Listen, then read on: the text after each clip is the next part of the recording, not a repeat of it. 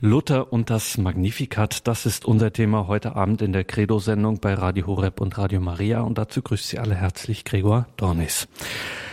Es ist eine bewegte Zeit, in die wir heute zurückblicken, in die wir schauen mit unserem heutigen Referenten, Pfarrer Dr. Josef Wienecke. 1520, 21, am 3. Januar 1521 ergeht eine päpstliche Bulle, Decet Romanum Pontificem, und damit wird Martin Luther exkommuniziert, nachdem er auf die Aufforderung zum Widerruf seiner Lehren vorher nicht reagiert hat. Drei Wochen später startet der Wormser Reichstag, auf dem diese berühmten Worte der Legende nach gefallen sein sollen. Hier stehe ich, Gott helfe mir, ich kann nicht anders. 1520, 21 entsteht eine der prägnantesten Schriften Martin Luthers, nämlich seine Auslegung des Magnificat in dieser Zeit vor und nach dem Wormser Reichstag. Und die schauen wir uns genauer an. Wir hören dazu heute in dieser Sendung Pfarrer Dr. Josef Wienecke. Der Mann hat sich mit der Reformation intensiv beschäftigt. Wir freuen uns, dass er sich jetzt die Stunde Zeit nimmt. Grüße Gott, Pfarrer Wienecke. Pfarrer Wienecke, Sie sind Jahrgang 1960, seit 2013 in der in Anführungszeichen Münsteraner Pfarrei des Erzbistums Berlin in St. Matthias. Seit November ist das Ganze ein pastoraler Raum, Schöneberg Tiergarten Süd. Das heißt, Sie sind der Seelsorger für rund 15.300 Katholiken Pfarrer Wienecke, Sie haben über Martin Luther Ihre Doktorarbeit geschrieben, darüber gearbeitet, warum und wenn die Frage gestattet ist, was ist das Faszinierende an dieser Zeit und auch an der Person Martin Luthers?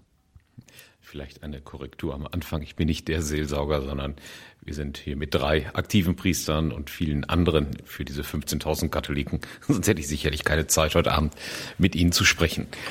Ja, zu Martin Luther bin ich eher über die klassische Scholastik bekommen, über Duns Scotus, Beschäftigung mit Duns Scotus in Münster mit einem Freund zusammen, dann Gabriel Biel, die Spätscholastik und über diese Beschäftigung, das sind eben auch Theologen, die Martin Luther wieder beeinflusst haben, habe ich dann den Lutherforscher Theobald Bär kennengelernt, der in Leipzig sich große Lutherkenntnisse erworben hat und in Regensburg dann am Ende seines Lebens ja, gelebt und geforscht hat. Und das war so der biografische Beginn der Beschäftigung mit Martin Luther. Und Martin Luther prägt uns ja, in, das sehen wir in diesem Jubiläumsjahr, in diesem Reformationsgedenken, ja bis heute noch. Und deswegen ist das immer ein Thema, was aktuell bleibt für uns Deutsche. Und dieser Name ist jetzt gefallen, Pfarrer Wienecke, Theobald Bär. Müssen Sie uns noch ein bisschen was dazu erzählen? Das ist schon sowohl eine persönliche als auch vor allem theologisch äh, wichtige Person in Ihrem Leben.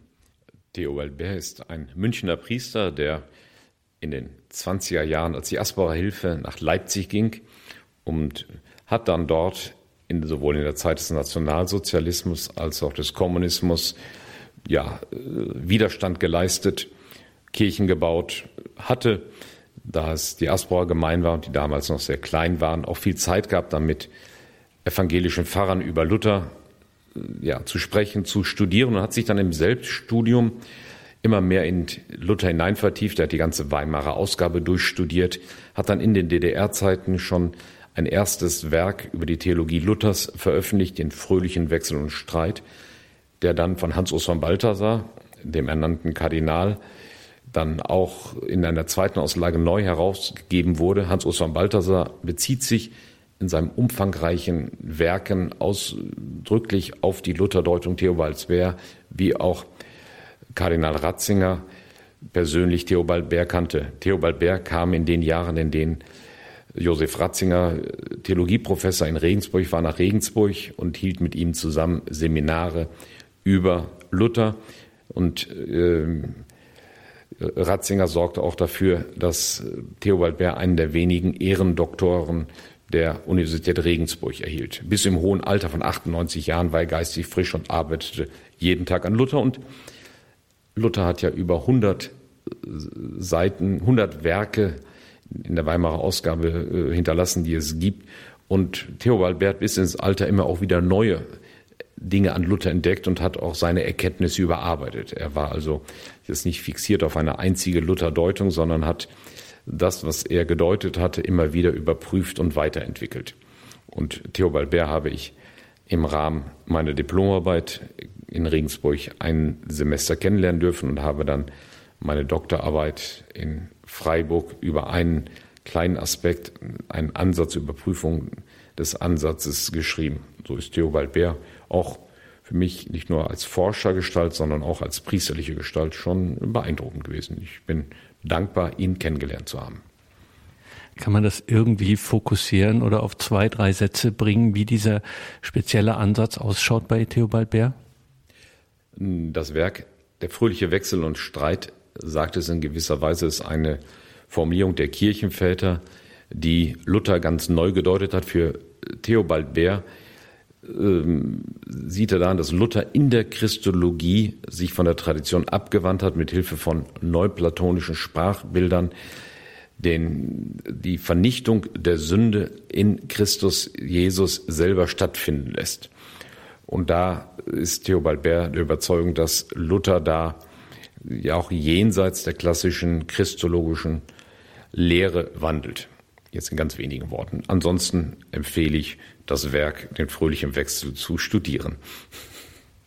Also am Rande die Empfehlung Theobald Beer, der fröhliche Wechsel und Streit, das Werk über Luther. Und jetzt hören wir Pfarrer Dr. Josef Wienecke zum Thema Luther und das Magnificat.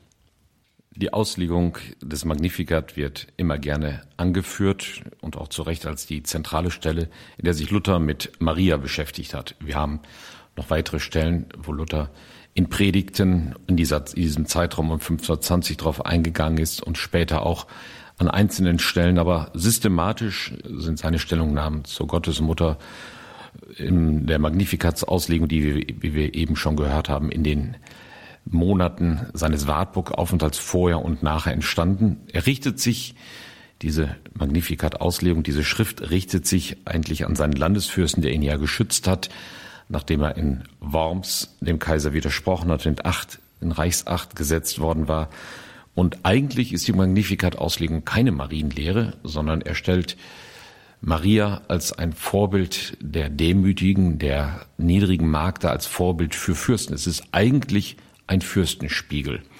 Aber es gibt ja heute keine regierenden Fürsten mehr in Deutschland und wir lesen heute die Magnificat-Auslegung eher als ein Zeugnis dessen, wie Martin Luther Maria verstanden hat.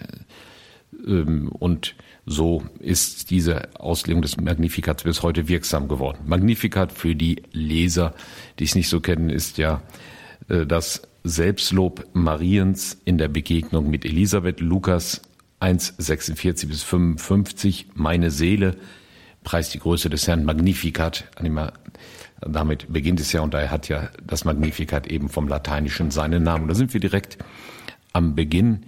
Luther übersetzt in diesem Zeitraum, wo er den Magnificat Auslegung für seinen Fürsten schreibt, übersetzt er ja auch die Bibel ins Deutsche, das Neue Testament und er greift darauf zurück, was Erasmus 1516 in der ersten großen griechischen Neuausgabe des Neuen Testamentes vorgelegt hat. So ist, verdankt sich auch gerade an entscheidenden Stellen, wie Sie noch hören werden, die Magnificat-Auslegung Luthers eben auch den Neuerkenntnissen, so könnte man sagen, Erasmus von Rotterdam. Luther legt das Magnificat Zeile für Zeile aus und das, was daran Fürstenspiegel ist, werde ich hier übergehen. Aber wir haben in dieser Auslegung des Magnificat, die ja kein Gebet ist, sondern eine, eine Anrede mehr an die Leser, an den Fürsten, in erster Hinsicht heute an jeden Leser, haben wir einzelne Stellen, die fast gebetsförmig einem vorkommen, wo er die Gottesmutter anspricht. Und wir haben eine dieser Stellen in unserem neuen Gotteslob aufgenommen. Das neue Gotteslob zitiert, und damit möchte ich beginnen, das neue Gotteslob zitiert das Magnifikat und ich möchte gerade diese Auslegung des neuen Gotteslobes äh, in Bezug ähm, setzen auf die Gesamtauslegung des Magnifikat. Wenn Sie das Gotteslob aufschlagen unter der Nummer 10, Abschnitt 3, so lesen Sie aus dem Magnifikat von Luther, im heutigen Deutsch oder angepassten Deutsch, O du selige Jungfrau und Mutter Gottes, Wie bist du so gar nichts und gering geachtet gewesen? Und Gott hat dich dennoch so überaus gnädig und reichlich angesehen und große Dinge an dir gewirkt. Du bist ja deren keines wert gewesen. Und weit hoch über all dein Verdienst hinaus ist die reiche, überschwängliche Gnade Gottes in dir. O wohl dir! Selig bist du von der Stund an bis in Ewigkeit, die du einen solchen Gott gefunden hast. So, diese Anrede, eigentlich kein Gebet, die Anrede Mariens aus dem Magnificat, die wir heute auch in unserem Gotteslob wiederfinden. Und äh, da setzt dann so die Frage an, wie weit diejenigen, die dieses, diese Anrede, nicht Gebet, aufgenommen haben unter die Mariengebete, ganz eingedrungen waren in das Verständnis Luther, was Luther in Bezug auf Maria, die Marienverehrung, die Marienfrömmigkeit hat. In dem, was wir gerade gehört haben, hebt Luther hervor, wie bist du so gar nichts und gering geachtet gewesen? Wie bist du, Gott hat in dir große Dinge gewährt, du bist ja deren keines wert gewesen. Das sind schon, insofern ist das wiederum dieses Zitat gut ausgesucht, zentrale Beschreibungen Mariens, die Luther wichtig waren. Was war Luther in der Marienverehrung, in der Magnificat-Auslegung wichtig? Traditionell hatte man die Übersetzung im Lateinischen äh, gebraucht, das auf die Humilitas, auf die Demut seiner Magd, der Herrscher, also im zweiten Vers des Magnificat, wir übersetzen heute, denn auf die Niedrigkeit seiner Magd hat er geschaut. Im Mittelalter vom Lateinischen her, von der Vulgata, der, der Standard Übertragung ins Lateinische, die das ganze Mittelalter gültig war, hatte man übersetzt, denn auf die Demut hatte er geschaut. Demut, und das ist dann der Punkt, wo Luther gerade in seiner Magnificat-Auslegung ansetzt, Demut konnte und wurde in manchen Auslegungen als Verdienst verstanden. Weil Maria demütig war, hat Gott auf sie geschaut. Und das lehnt Luther ganz energisch in seiner Magnificat auslegen und immer wieder in der Betrachtung dieser, dieses Verses 1 Lukas 47 ab. Er kann begründet auf die Neuübersetzung von Erasmus zurückgreifen, wo dann vom griechischen Urtext nicht die Demut, sondern tatsächlich ein Wort gebraucht wird, was mehr unserem Wort, unserer heutigen Einheitsübersetzung Niedrigkeit entspricht. Luther geht aber einen Schritt weiter. Nicht beim Wort Niedrigkeit bleibt er stehen, sondern wie wir gerade in dem Zitat gelesen haben, eher Angmon die Nichtigkeit. Sie ist gegenüber Gott, hat sie gar keinen Wert. Wie bist du gar nichts und gering geachtet gewesen? Und da sind wir sofort mitten im Kern der reformatorischen Theologie, in dem, was Luther bewegt hat, was Luthers Anliegen war und was eben in dieser Auslegung des Magnificat und gerade in diesem Zitat äh, vorkommt. Luther hebt in der gesamten Auslegung des Magnificat zum einen an, dass Maria eben nicht adlig war. In der mittelalterlichen Auslegung hatte man sich, das war natürlich für die Feudalgesellschaft auch sinnvoll, sich häufig vorgestellt, Maria kam in heutigen Worten, würde man sagen, aus verarmten Adel ähm, die dann eben einfach lebten und äh, gerade in, in diesem als Fürstenspiegel verfassten Magnificat-Auslegung sagt, Luther Maria war keine Adlige, sondern war eine ganz einfache Magd. Und eigentlich ist es äh, kommt es gar nicht drauf an. Das kommt uns heute, unserem heutigen Denken sicherlich entgegen.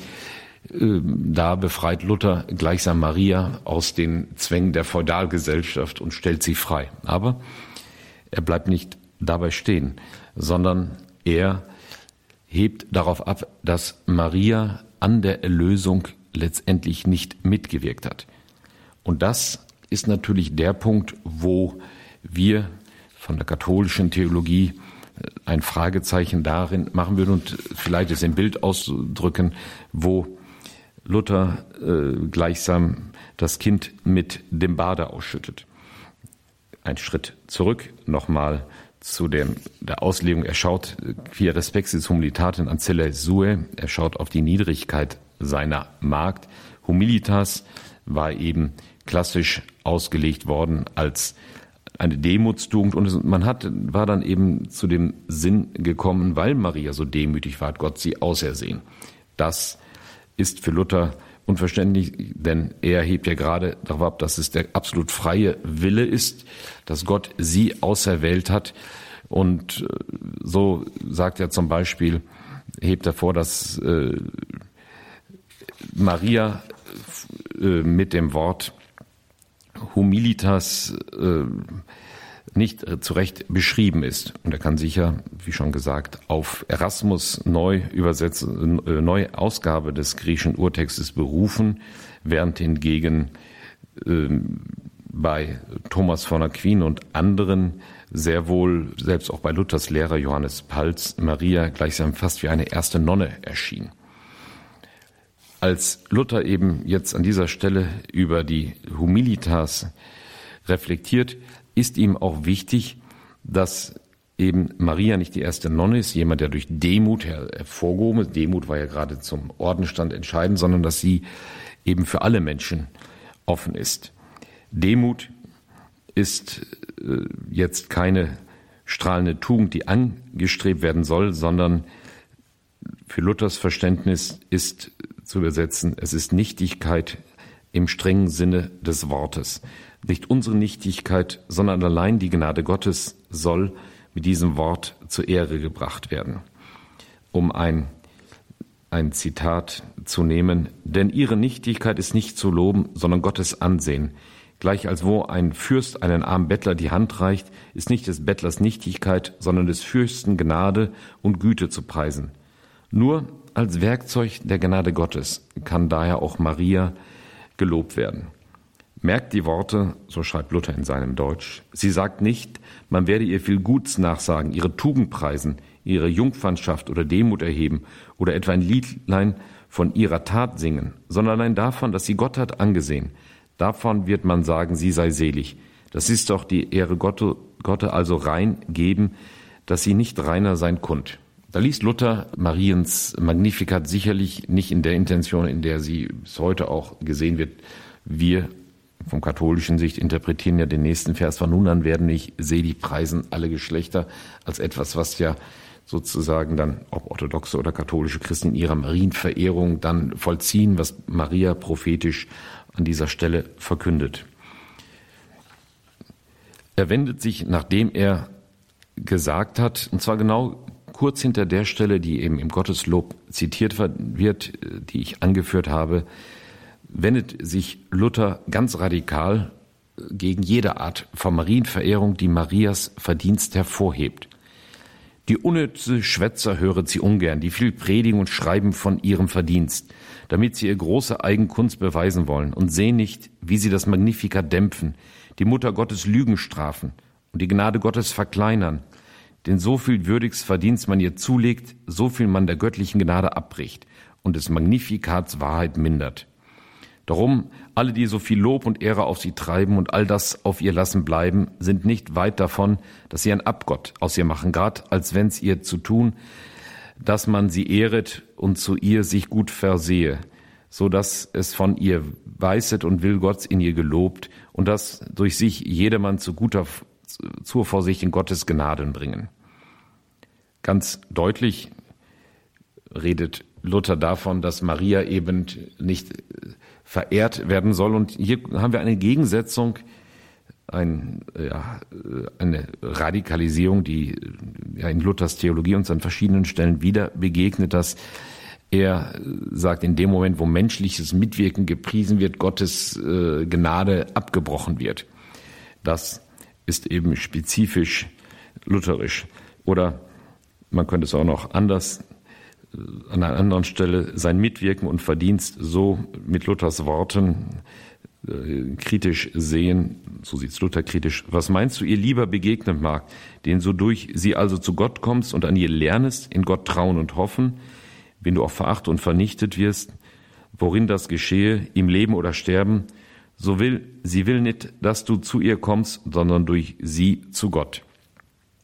Maria ist für Luther allein ein Beispiel menschlicher Nichtigkeit, die durch das Herabsehen die Gnade Gottes erhoben wird. Sie ist das fürnehmste Beispiel und da sagt Luther, in dieser Hinsicht sind alle anderen Heiligen genau solche Beispiele.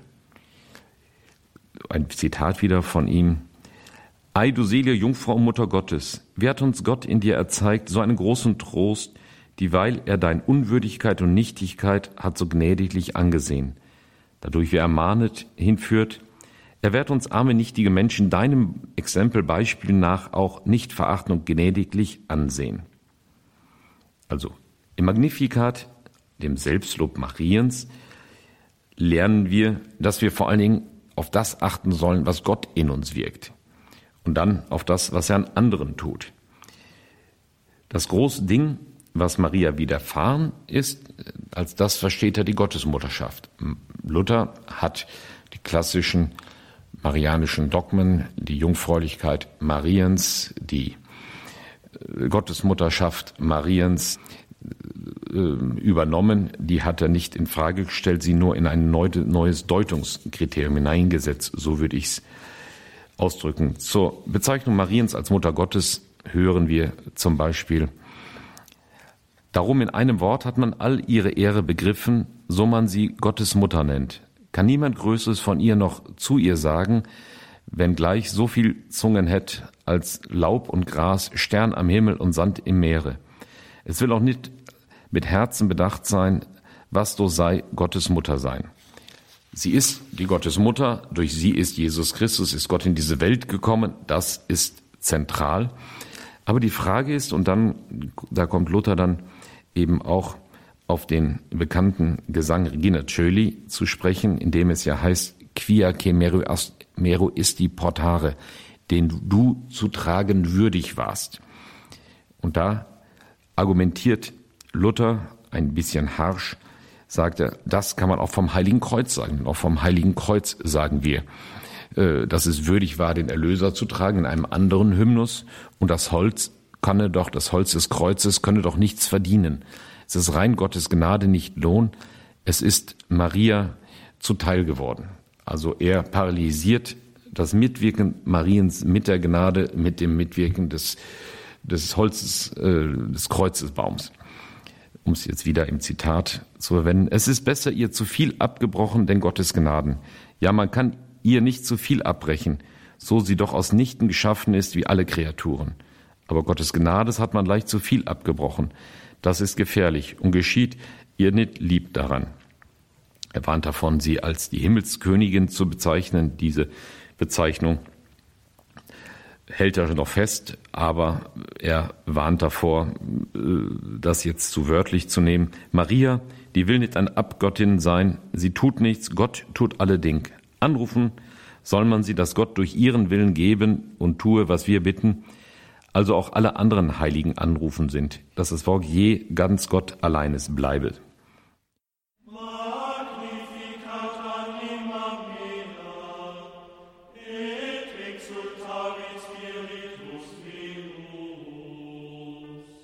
Und jetzt kommt die vielleicht zentrale Aussage in Magnificat-Auslegung, die auch deutlich zeigt, dass Luther eben mit seinem Verständnis des Mitwirkens oder Ablehnung des Mitwirkens des menschlichen Willens mit der Gnade in, der, in Bezug auf die erste Rechtfertigung, das ist immer zu unterscheiden.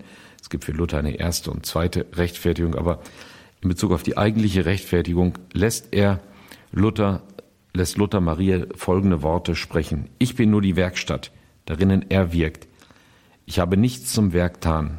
Drum soll mich auch niemand loben und die Ehre geben, dass ich Gottes Mutter bin worden, sondern Gott und sein Werk soll man in mir ehren und loben. Ist genug, dass man sich mit mir freut und mich seligt, dass mich Gott bracht hat, solch seine Werke in mir zu tun.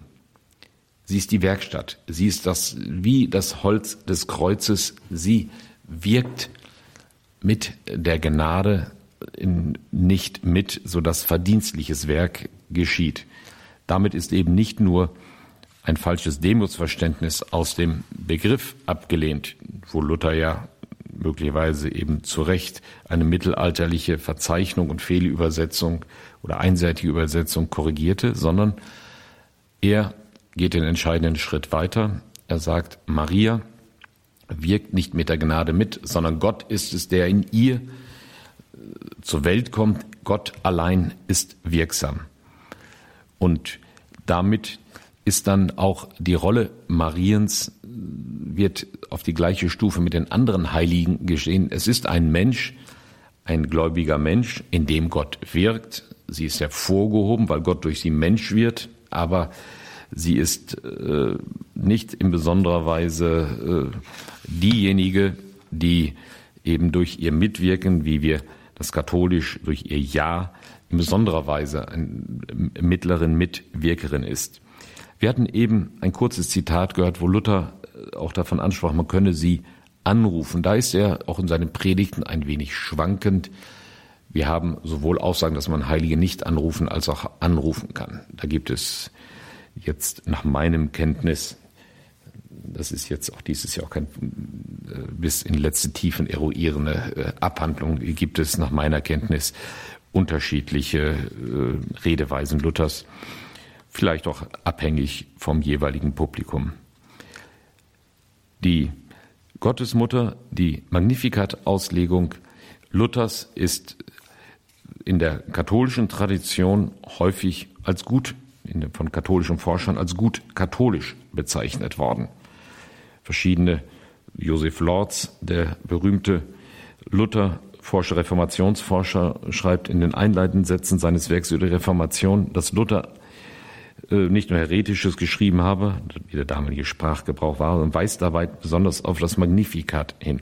Auch heute wird häufig das Magnificat angeführt dafür, dass Luther traditionell katholisch war. Da würde ich sagen ja und nein.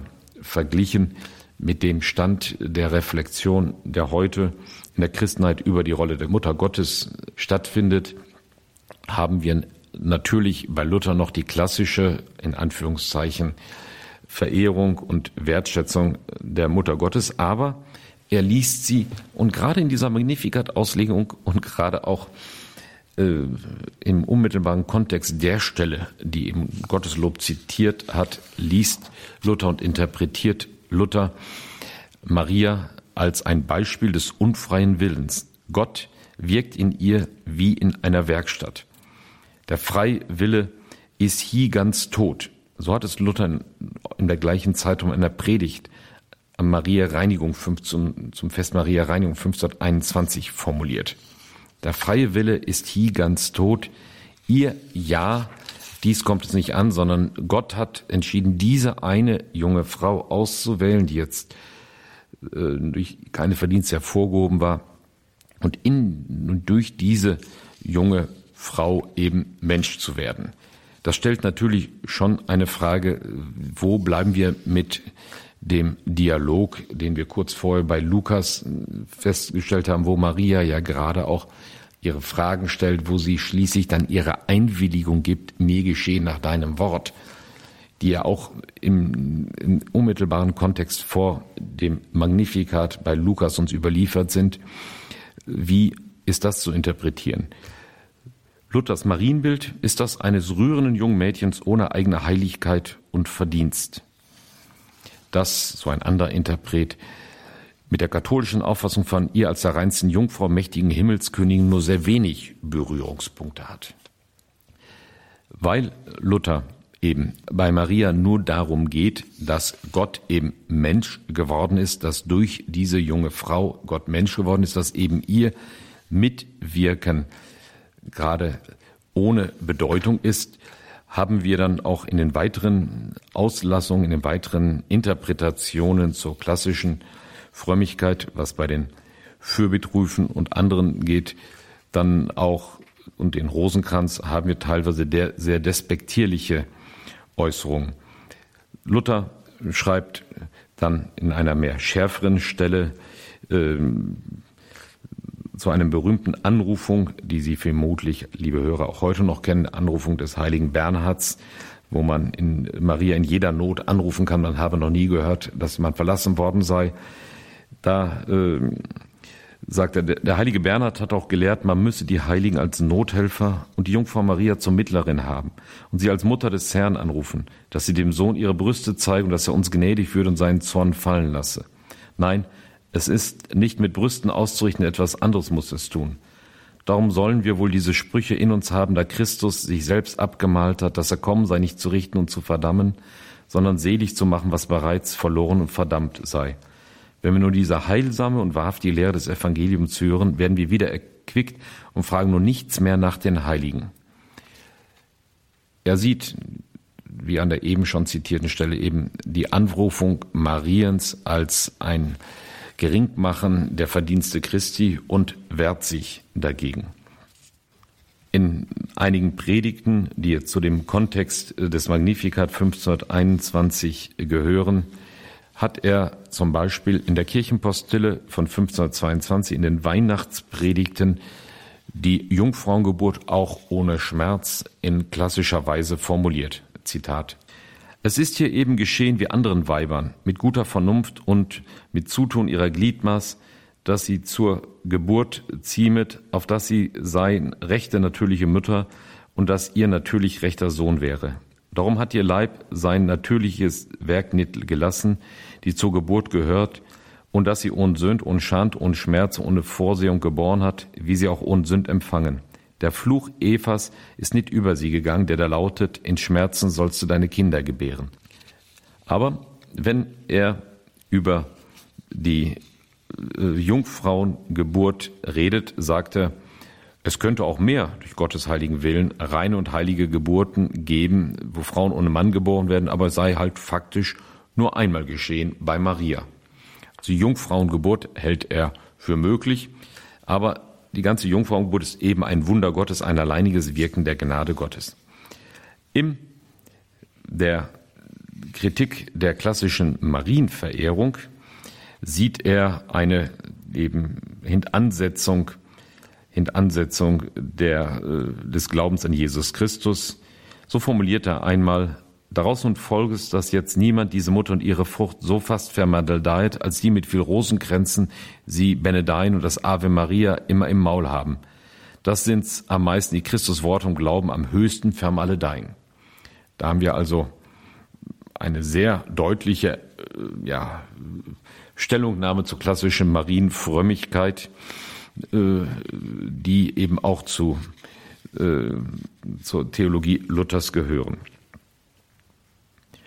Ja, das Magnifikat, die Auslegung Luthers äh, zum Magnifikat ist in unser Gotteslob hineingelangt an dieser Stelle. Und äh, wenn ich jetzt noch einmal zurückhole, um auf die wesentlichen Punkte äh, zu kommen, Luther ist es wichtig, darauf hinzuweisen, dass es nicht die Demut Mariens war.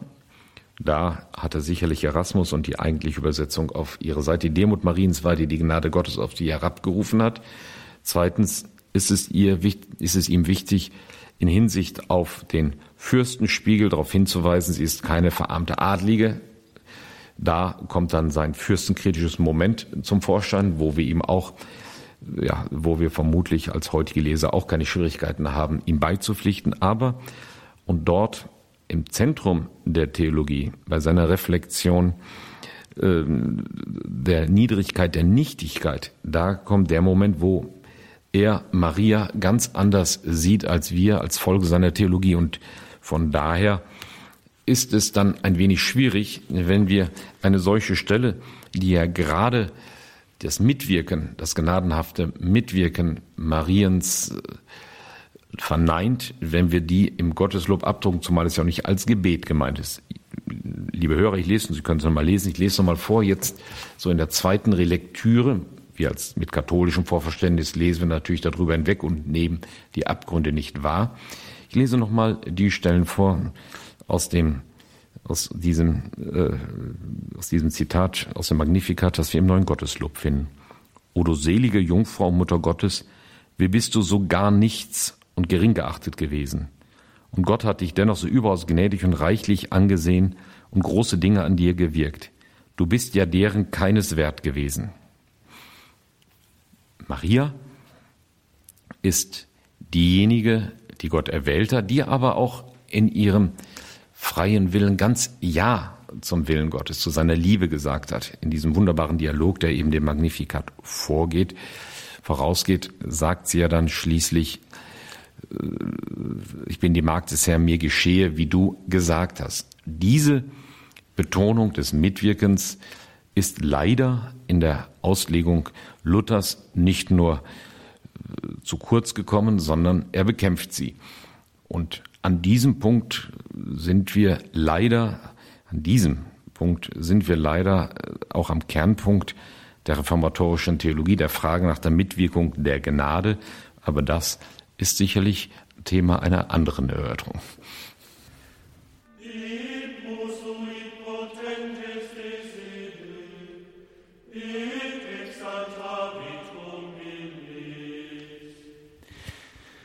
Luther und das Magnificat, das war ein Vortrag von Pfarrer Dr. Josef Wienicke aus Berlin. Herr Pfarrer, danke für diesen Vortrag, diesen Impuls oder diese Betrachtung. Man hat schon ein bisschen den Eindruck, diese Magnificat-Auslegung ist schon auch ein bisschen Brennglas der frischen, jungen reformatorischen Theologie, man könnte auch sagen reformatorischen Entdeckung und würde sich eigentlich auch als um das Wort von Wolfgang Huber aufzugreifen, von der Ökumene der Profile, äh, tatsächlich auch eignen für eine zeitgenössische, nicht polemische, aber doch durchaus, könnte man sagen, kontrovers theologische Betrachtung an der klassischen äh, lutherischen Entdeckung orientierte ja, Debatte und ja, man könnte an dieser Stelle Luther auch ganz neu entdecken, in Original sozusagen. Dem würde ich zustimmen, weil es ja gerade konzentriert ist auf den Punkt der Mitwirkung Mariens mit der Gnade, mit dem Wort Gottes und das ist gleichsam wie in Fokus von katholischer Hinsicht, würde ich sagen, ist vielleicht das mit das wichtigste Ja Luther, ich würde es nicht sagen evangelisch, die evangelischen äh, Meinungen sind ja sehr weit, nicht jeder stimmt auch heute und auch schon damals mit Luther da überein, aber bei Luther haben wir da eine schroffe Ablehnung und darüber nachzudenken ist sicherlich sehr reizvoll. Ähm, dann erklären Sie uns doch mal, die wir nicht so firm sind in dieser ganzen Sache, warum ist das für Luther so wichtig, diese Nichtigkeit, diese völlige Abwesenheit der Mitwirkung und des reinen Geschehenlassens des Glaubens? Ja, vielleicht die wichtigste äh, systematische Schrift Luther war ja die vom geknechteten Willen, wo er auf den freien Willen von 1524 von Erasmus antwortet und da schreibt er dann sinngemäß im Vorwort, du allein hast es verstanden, worum es mir geht. Luther hat, und das ist jetzt meine Deutung, aber da stehe ich sicherlich nicht allein, im Kloster erfahren, dass er trotz sehr intensiven geistigen Übungen, vielen Beichten, vielen Beten nicht in den inneren Frieden gelangt ist. Und das ist sicherlich die große, große Tragik seiner Person. Und dann ist er eben zu der These gekommen, dass menschliches Mitwirken, so wie er es kennengelernt hat, gehört hatte, eben gar nicht geht, sondern dass es allein in der ersten Rechtfertigung auf Gottes Gnadenwirken angeht, dass Christus allein uns vor dem Zorn Gottes schützt, wenn wir ihn gleichsam wie ein Schild vor uns herhalten. Und das ist natürlich äh, ja ein Zentrum seiner Theologie und die für ihn so klar war, dass er davon ausgeht, dass alle Menschen, wenn er es ihnen nur richtig erklären würde, das übernehmen würde, was bekanntermaßen dann nicht so ganz der Fall war. Das würde jetzt aber entgegen dem, was man heutzutage auch in der alltäglichen Debatte hört, ähm, dann müsste man an dieser Stelle aber auch sagen, dass sein Problem eben nicht so sehr, wie wir das, wie gesagt, gern behaupten, ähm, ein politisches oder kirchenpolitisches Problem gehabt hätte, sondern es ist ein dezidiert theologisches. Und ähm, insofern müsste man auch sagen, äh, wenn er zu dieser theologischen Erkenntnis kommt, dann ist tatsächlich dann, so schmerzlich das für uns Katholiken sich dann auch anhören mag, aber dann ist es nur konsequent, wenn diese Erkenntnis zutrifft, diese reformatorische Entdeckung, muss man alles das, was wir mit katholischer Kirche verbinden und was wir dann klassischerweise auch mit Maria verbinden, tatsächlich wegstreichen. Neu deuten, nicht wegstreichen. Luther setzt es gleichsam in ein neues Koordinatensystem und das ist vielleicht das Wichtigste, wenn wir uns theologisch unterhalten, dass wir nicht selten in unterschiedlichen Koordinatensystemen uns befinden und wir zwar die gleichen Worte gebrauchen, aber mit den Worten ganz unterschiedliche Begriffe verbinden. Und das ist vielleicht auch bis heute das größte Problem oder die spannendste Herausforderung des theologischen Diskurses, dass man sich erstmal mit dem evangelischen Gesprächspartner vergewissert, was meint er mit den Begriffen und umgekehrt natürlich auch, dass der katholische seine Begrifflichkeit erklärt. Und dann die, dann kommen wir in eine Tiefe. Dieses Bemühen gibt es ja, angestoßen von Johannes Paul II. seit 1980, seit seinem Deutschlandbesuch. Aber ich glaube, wir sind da noch nicht am Ende. Da ist noch einige Klärung angebracht. Und das Zweite, was man sagen muss, Luther ist nicht die evangelische Kirche. Das ist also ganz wichtig. Äh, das eine ist, wir haben uns jetzt über, über die Theologie Luthers unterhalten. Das ist jetzt nicht zwingend die Theologie der evangelischen Kirche heute. Und wenn wir uns heute verständigen über den Glauben, dann müssen wir sozusagen nicht unbedingt in den Fesseln von vor 500 Jahren stehen bleiben, sondern sie kennenlernen, sich darüber unterhalten und schauen, was nach vorne möglich ist. Aber mit genauer Kenntnis und gründlicher Berücksichtigung der damaligen Streitigkeit und Differenzen. Also es gibt auch nach 500 Jahren noch eine ganze Menge zu entdecken oder vielleicht mehr denn je zu entdecken?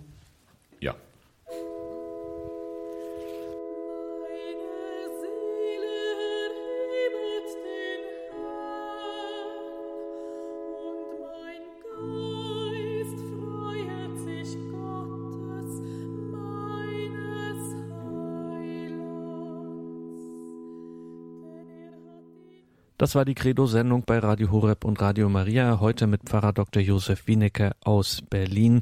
Es ging um das Thema Luther und der Lobgesang Mariens, die berühmte Auslegung des Magnificat durch Martin Luther.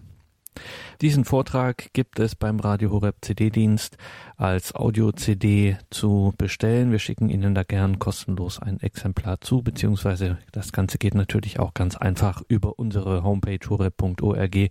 Dort steht dann morgen diese Sendung auch im Podcast- und Download-Bereich horeb.org. Hier im Programm geht es jetzt weiter um 21.40 Uhr mit dem Nachtgebet der Kirche der Komplett. Bleiben Sie dran und beten Sie mit uns in der Gebetsfamilie von Radio Horeb und Radio Maria. Einen gesegneten Abend und eine behütete Nacht wünscht Ihnen Ihr Gregor Dornis.